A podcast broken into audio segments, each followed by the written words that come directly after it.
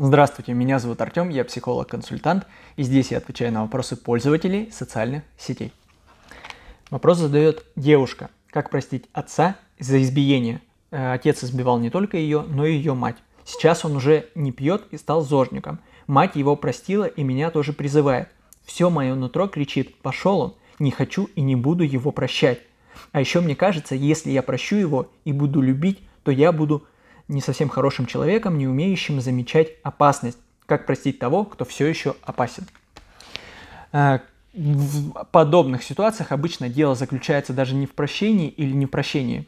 Простить человек может, если у него есть внутренний ресурс и если он не может, не будет впоследствии вспоминать вот эти неприятные ситуации с этим человеком и припоминать ему как бы вот это неприятное чувство. Поэтому э, в данном конкретном случае это тяжелый случай, очевидно, но не в этом дело, а дело в том, какие эмоции у человека у самого остаются после вот этих вот ну, скажем так, травмирующих детских ситуаций, когда даже есть физический контакт по отношению к другому человеку. И нам необходимо для того, чтобы облегчить немножко самочувствие, работать именно с этими эмоциями страха и, как девушка пишет, гнева. Потому что, как правило, в таких ситуациях гнев и страх лежит не только по отношению к отцу данной девушки, но еще и по отношению к абсолютно другим людям или ситуациям.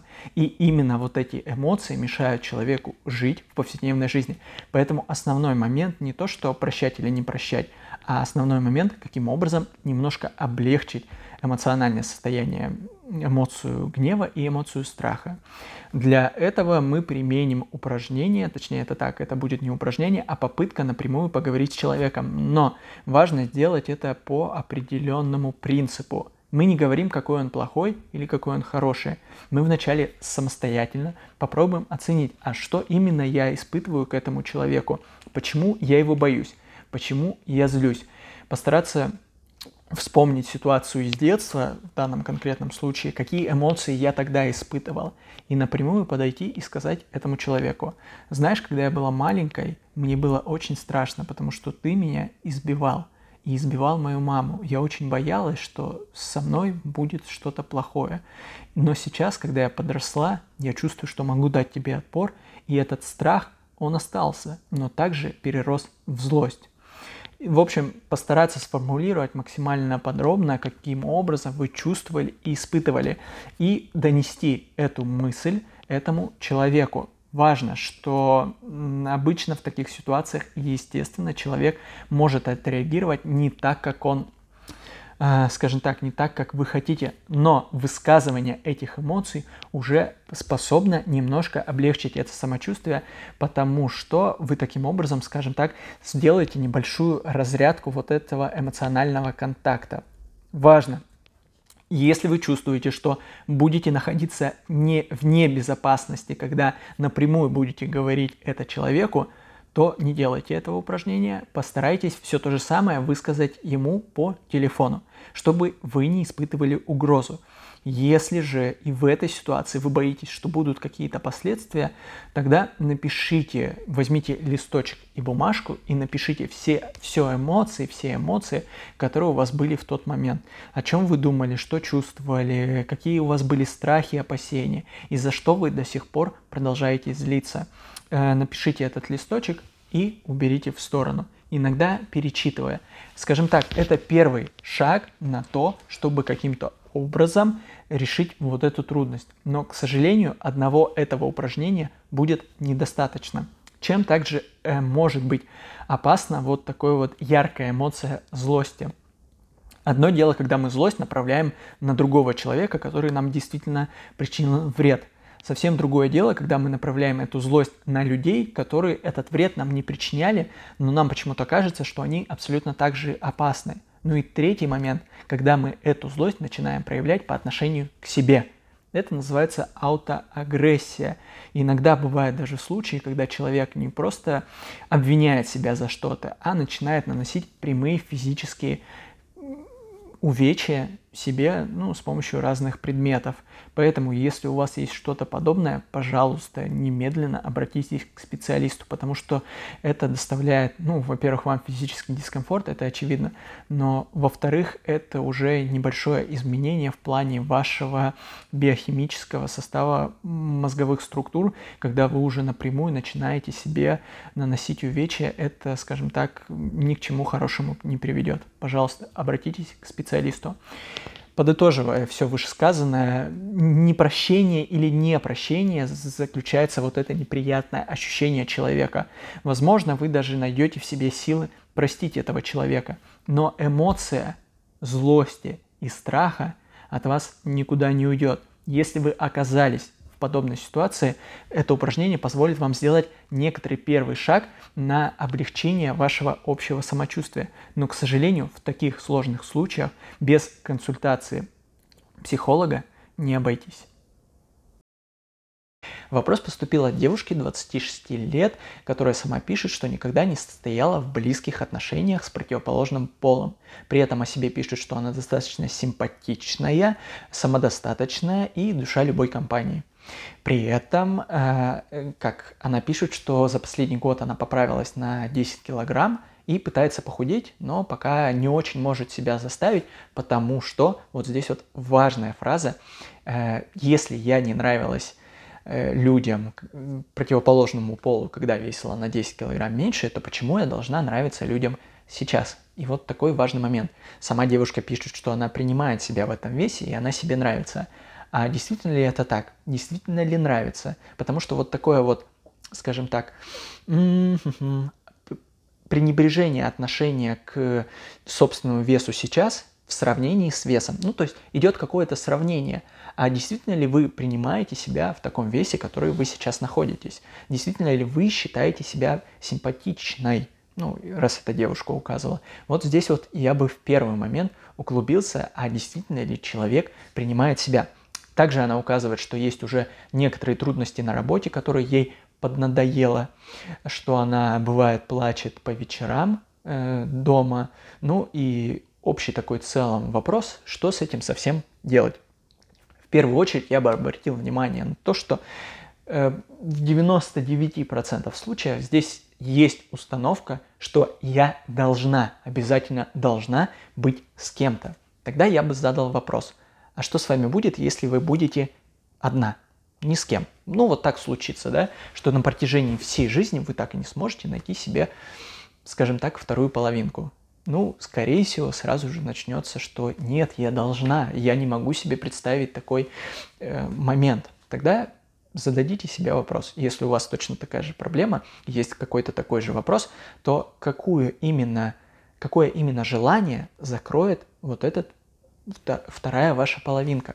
Да? Зададите себе вопрос такой. И важно, что в некоторых случаях ответ на этот вопрос будет безопасность. Безусловно, есть какие-то потребности, ну, скажем так, платонического характера, когда вы пытаетесь найти, ну, вот эту вот любовь именно платоническую. Но иногда бывают люди, пытаются за счет своего партнера найти безопасность и помощь. Безусловно, это, это основные, скажем так, основные моменты в отношениях, что когда вы начинаете взаимоотношения с другим человеком, близкие, то есть безопасность и есть помощь. Но важный вопрос, а почему вы не можете найти вот эту вот помощь сам с собой? Почему вы не можете опереться на самого себя? Также, почему вы не можете опереться на своих близких, да, друзей, например? Почему вы не можете опереться на родителей? Здесь я предположу, что, возможно, вы бы хотели опереться на них, но именно оттуда идет вот эта установка, что ты должна делать. Тогда давайте зададимся вопросом, а действительно ли это поддержка или это некоторая попытка изменить человека под вот эти вот собственные представления, а как вообще должен жить человек. Тогда, конечно же, это не поддержка, а просто, ну, скажем так, пластилин, изменение человека под другие какие-то представления. И здесь важно понять, что именно вы хотите – не кто-то другой, даже не ваши родители, а именно вы. Что для вас будет считаться счастьем, да? Когда вы будете, самый главный вопрос, когда вы будете один, абсолютно один, без отношения с другим человеком. Вот вы один, сейчас сидите. Что для вас будет счастьем? Поэтому переходим ко второму, ко второму, скажем так, пункту, который я себе выделил. Метафоры. Психологи работают с метафорами. И здесь вот мне вот очень порезала слух метафора «топить в работе». Топить. Что, вот, что за пренебрежение к себе? Как можно себя топить? Вот это очень важно, да? Из, вот из одной метафоры мы можем сделать предположение, конечно же, спрося у человека, а как можно относиться к себе, что мы топим себя. Мы не какой-то инструмент, да, молоток, которым бьем, бьем, бьем, бьем, бьем, он сломался, мы выбросили его, заменили и продолжаем что-то мастерить. Нет, если сломается человек, то починить его будет достаточно сложно. Гораздо сложнее, чем когда он работает ну, в достаточно э, комфортной среде, когда он счастлив, когда он в безопасности. В безопасности не потому, что ему дает кто-то эту безопасность, а потому что он сам может на себя опереться в любой сложной ситуации. Также важный момент, что вот это вот как раз-таки топка в работе, видимо, и вызывает еще большее эмоциональное напряжение. Ну, представьте, что у нас есть определенные сферы в жизни, да, ну вот в данном случае это семья, родители, это близкие отношения, это пока еще не семья, и это работа. И представьте, что у вас в двух сферах из этих трех, которые мы указали, у вас есть трудности. Трудности, которые вы сами считаете неприятными. Если я себя топлю в работе, еще и на личной жизни, то ну, тут достаточно сложно любому будет человеку выправиться и как-то найти вот этот внутренний ресурс, который бы позволил быть счастливым, да? быть комфортно, находиться, любить себя. Тут тоже важный момент. Именно любить себя, относиться к себе с уважением и, скажем так, с некоторой долей долею э, любви, безопасности. Да? Вот тоже вот эта метафора, топить себя, это уже не безопасное отношение к себе. Но важный момент, здесь есть любовь, а есть обожание. И когда мы начинаем чрезмерно себя любить, то есть обожать, это уже тоже другая крайность. Нельзя себя и не любить, но и нельзя себя вот сверх обожать. Нужно найти какую-то золотую середину. Это заключается в том, что я умею принимать как свои плюсы, так и свои условные минусы. То есть я знаю, что я есть такой, некоторые моменты я не могу изменить в себе, и поэтому я себя принимаю таким. Да, безусловно, когда у меня появится время и ресурс и желание, я начну менять вот эти вот западающие элементы. Но пока я принимаю себя таким, какой я есть. Да, что касается вот еще этой ситуации, я бы обратил внимание, а действительно ли за 26 лет не было даже возможности завести вот эти отношения. Может быть, они были,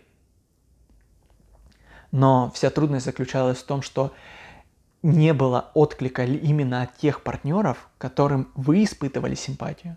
Может, действительно были люди, которые испытывали симпатию к вам, но вы их отвергали – либо не, даже не отвергали, а вы об этом не знали, потому что вся концентрация вашего внимания была, была э, сконцентрирована на других каких-то заботах.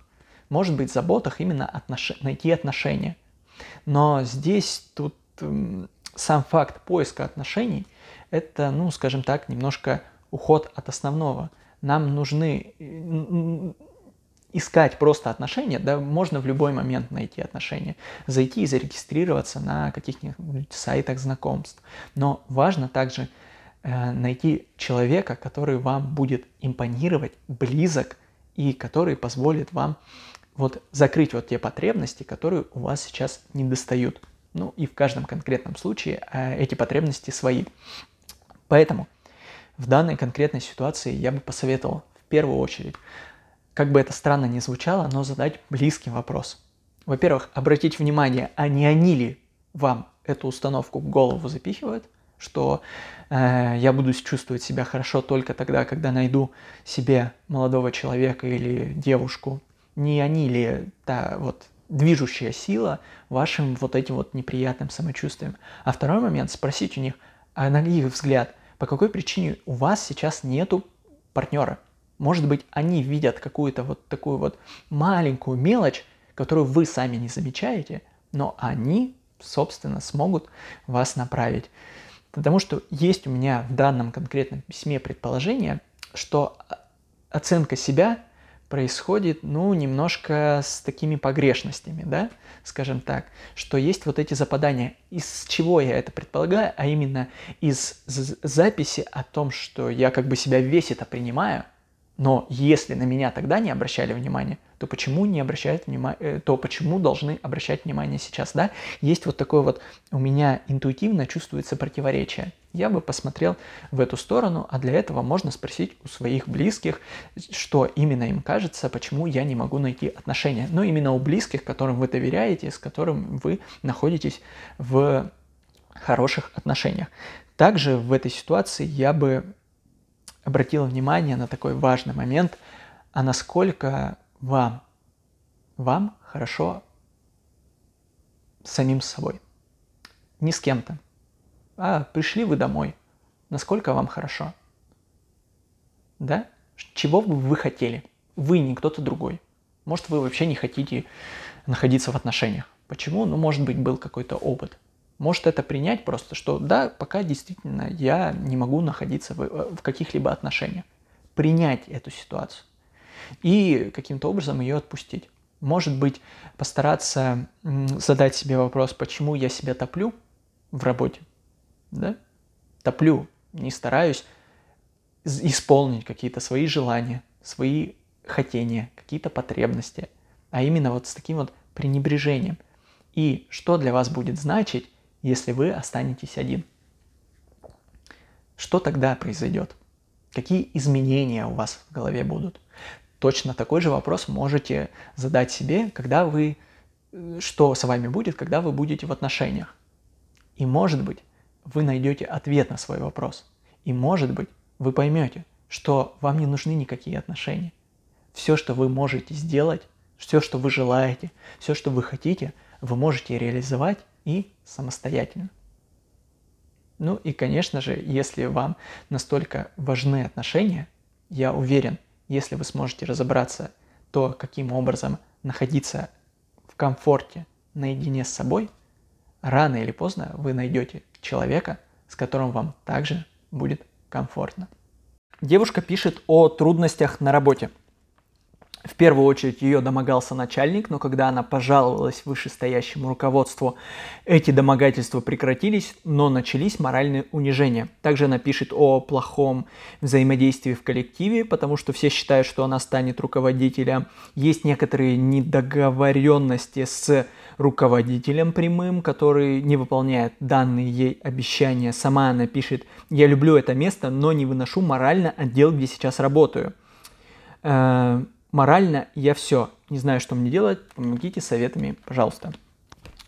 Ну, в первую очередь, конечно же, начали писать о том, что необходимо стать взрослой, совершить выбор и все-таки уволиться с этого места работы. Но давайте подумаем, что, возможно, человек, который пишет уже в социальные сети, попросту не имеет внутреннего морального ресурса или просто ресурса, не обязательно морального, чтобы совершить какое-то действие. А ресурс она пытается найти, собственно, задавая эти вопросы, и, возможно, ей поможет какой-то человек. Э, в конкретных ситуациях, когда у человека нет ресурса, необходимо этот ресурс найти. Для этого иногда применяется упражнение «безопасное место» чем, собственно, заключается это упражнение? Более подробно о нем вы можете прочитать в описании по ссылке, а вкратце я расскажу сейчас. Вам необходимо будет э, представить это безопасное место, которое у вас. Оно может быть из книг, из фильмов, из, может быть, сериалов, или вы вообще его сами каким-то образом придумаете. Может быть, на Луну полетите. Э, нужно принять удобную позу, лечь или сесть. Э, ноги не должны быть скрещенными, руки тоже. Закрыть глаза и начинать максимально подробно представлять себе это место. Крутить головой, стараться, может, цветы какие-то необычные, может быть, э, легкий ветерок или морской бриз вас будет обдувать, может, приятные запахи, которые вас будут успокаивать. После того, как вы опишете это место максимально подробно, нужно дать ему имя. Опять же, ваше любое название.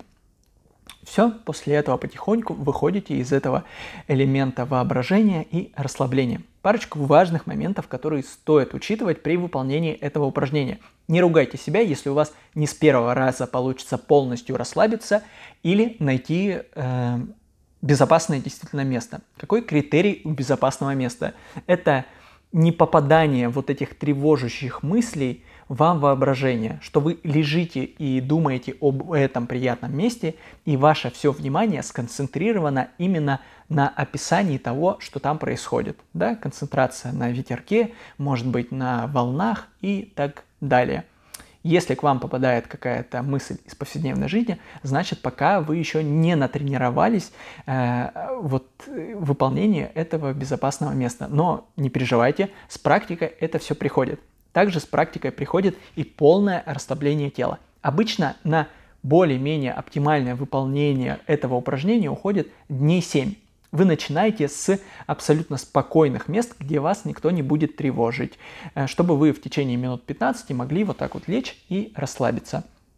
После того, как вы почувствуете в себе силу, когда поймете, что вы уже готовы переходить на новый уровень, вы можете применять это упражнение в повседневной жизни. Например, на работе, когда выдалась э, минутка на то, чтобы восстановить свои ресурсы и силы. Однако это упражнение направлено лишь на то, чтобы вот снять вот это неприятное ощущение, но оно, к сожалению, никаким образом не решает основной трудности, а что запускает это неприятное ощущение. В данном конкретном письме я предположу две основные вещи.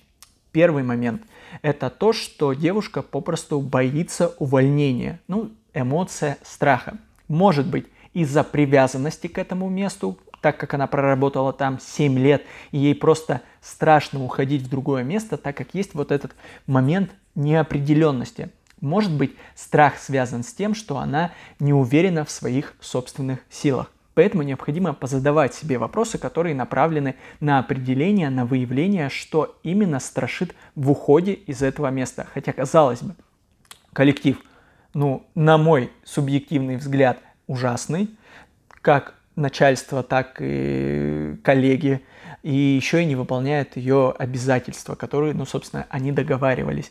Ну, единственный какой мотиватор может быть там оставаться, это финансовый, либо, ну, стабильность какая-никакая там есть. Но все-таки есть такие вот неприятные звоночки. Но, опять же, это решать самому человеку после того, как он высвободит у себя э, затаившийся где-то ресурс.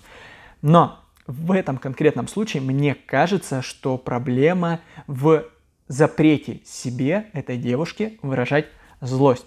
Ну, очевидно, когда до тебя домогаются, ты полно имеешь право злиться на человека, который это делает. Потому что злость нам всегда помогает. Э, она активизирует наши системы внутренние организма для того, чтобы совершить какое-то действие при нарушении наших внутренних границ или внешних физических. Если домогательство было физическое, ну, очевидно, злость она здесь необходима и помогает человеку пресекать все подобные э, действия.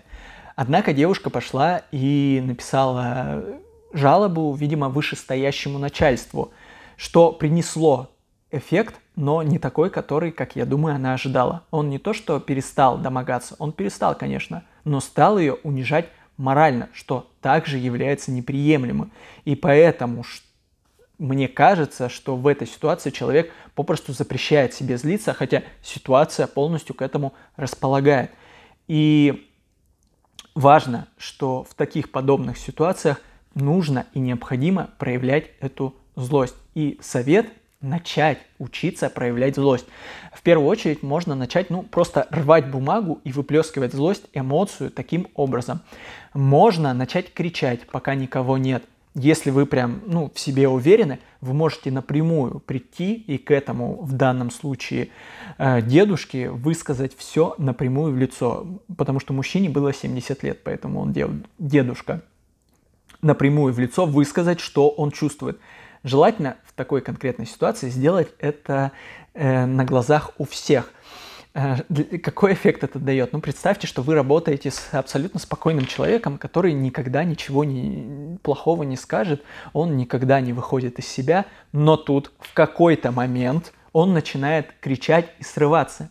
В ближайшие пару месяцев к нему никто не подойдет с вопросом, который может показаться им странный. А так как у этой девушки есть еще и трудности в коллективе, не знаю какого плана, э, я предполагаю, что это также поможет и наладить отношения, скажем так, в коллективе. Но сделаю одну очень важную оговорку.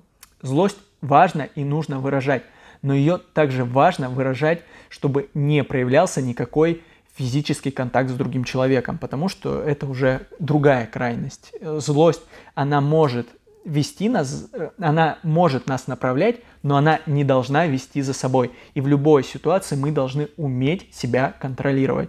Если вы чувствуете, что вы злость можете выражать, но не уверены, что сможете сдержать физического контакта, необходимо позвонить человеку по телефону. Либо, если вы не можете этого сделать, написать в социальных сетях, либо письмо какое-нибудь. Либо, если и это у вас не получается, есть вот этот вот запрет, есть неприятные эмоции, если вы чувствуете угрозу по отношению к себе, можете взять листочек и ручку и написать все свои эмоции, всю свою злость на этом листочке и никуда не отправлять, а отложить. Таким образом вы выплеснете всю вот эту вот накопившуюся энергию и собственно, ваше самочувствие немножко облегчится.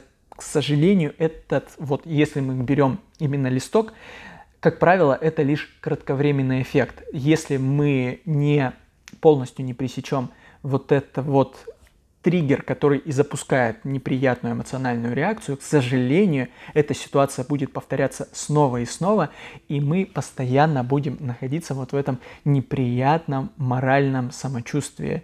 Поэтому в данной ситуации рекомендуется выразить эту эмоцию злости для того, чтобы облегчить самочувствие человека. Если у вас также возникли какие-то вопросы психологические, трудности, то вы можете абсолютно спокойно их задать в моей группе ВКонтакте, она называется Артем Галанин Психолог, или если вы хотите решить свою трудность быстрее, то можете записаться ко мне на консультацию в группе ВКонтакте, либо на сайте artem72.rf. А на сегодня у меня все. До скорой встречи.